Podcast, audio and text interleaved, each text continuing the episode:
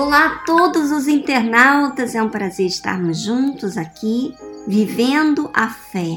Essa fé que muda a nossa história, muda principalmente por dentro, para depois pro lado de fora. Vamos antes falar com Deus?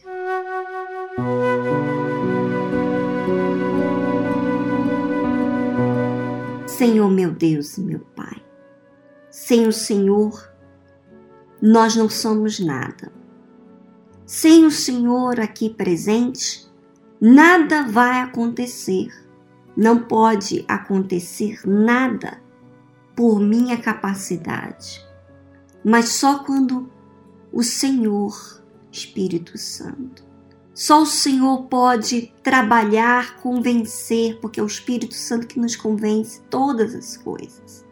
Então, meu Pai, eu quero que esse tempo o Senhor convença cada um de nós das nossas necessidades. Abre-nos os olhos, os ouvidos para tentar para a tua voz, para a tua palavra, para que então o Senhor seja glorificado e toda vergonha, toda humilhação, todo espírito ruim que está na vida dessa pessoa seja arrancada através dessa palavra, meu Pai. Eu te peço, em o um nome do Senhor Jesus, e te agradeço, tendo a certeza que agora a obra é tua, meu Pai. Amém.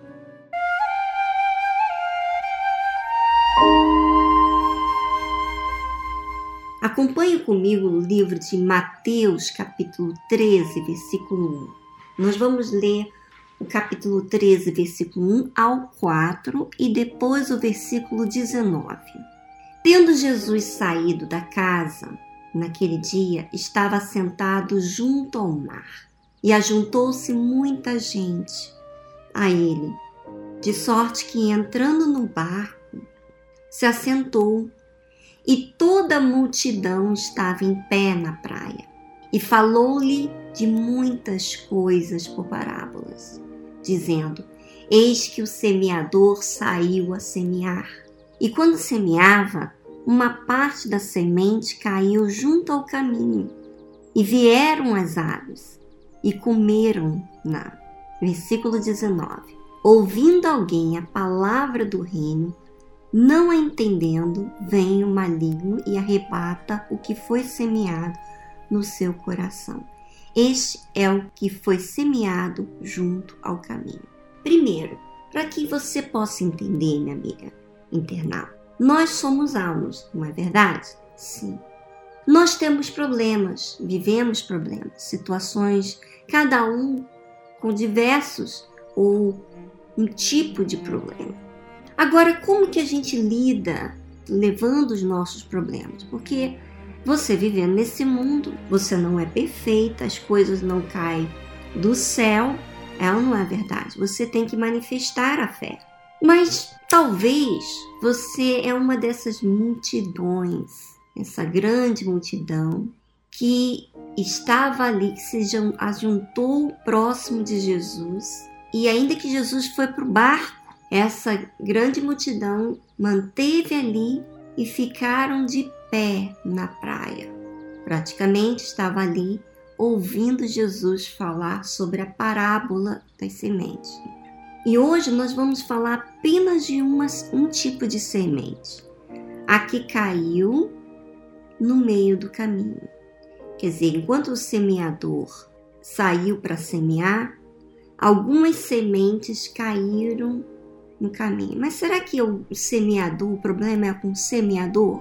Não que semeia é Jesus, é o servo de Deus.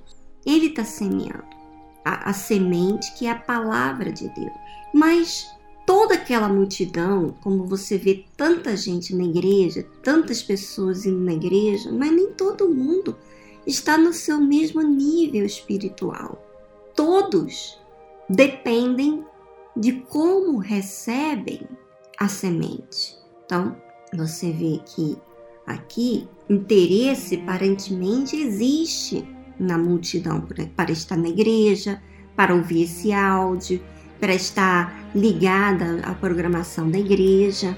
Ela está interessada, mas como? De que forma a palavra de Deus ela é semeada em você?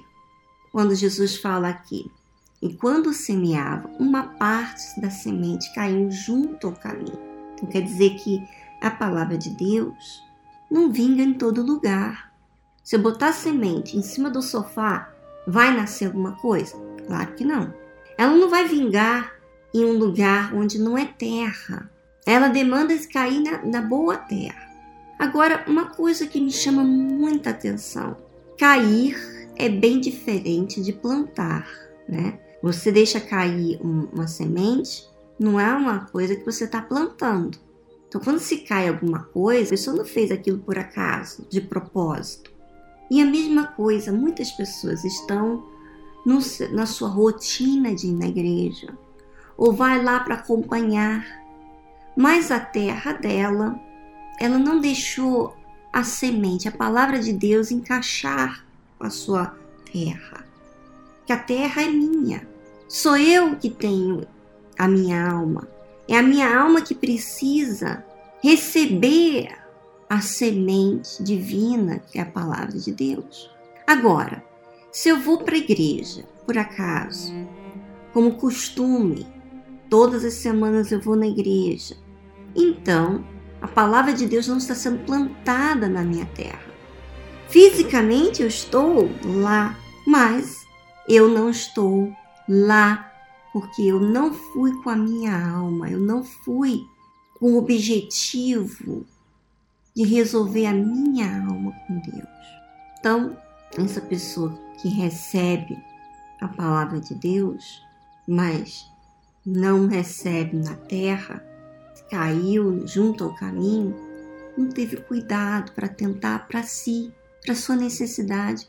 De repente vai lá pelo seu filho, pelo seu problema sentimental, econômico, mas não está indo por conta da sua alma.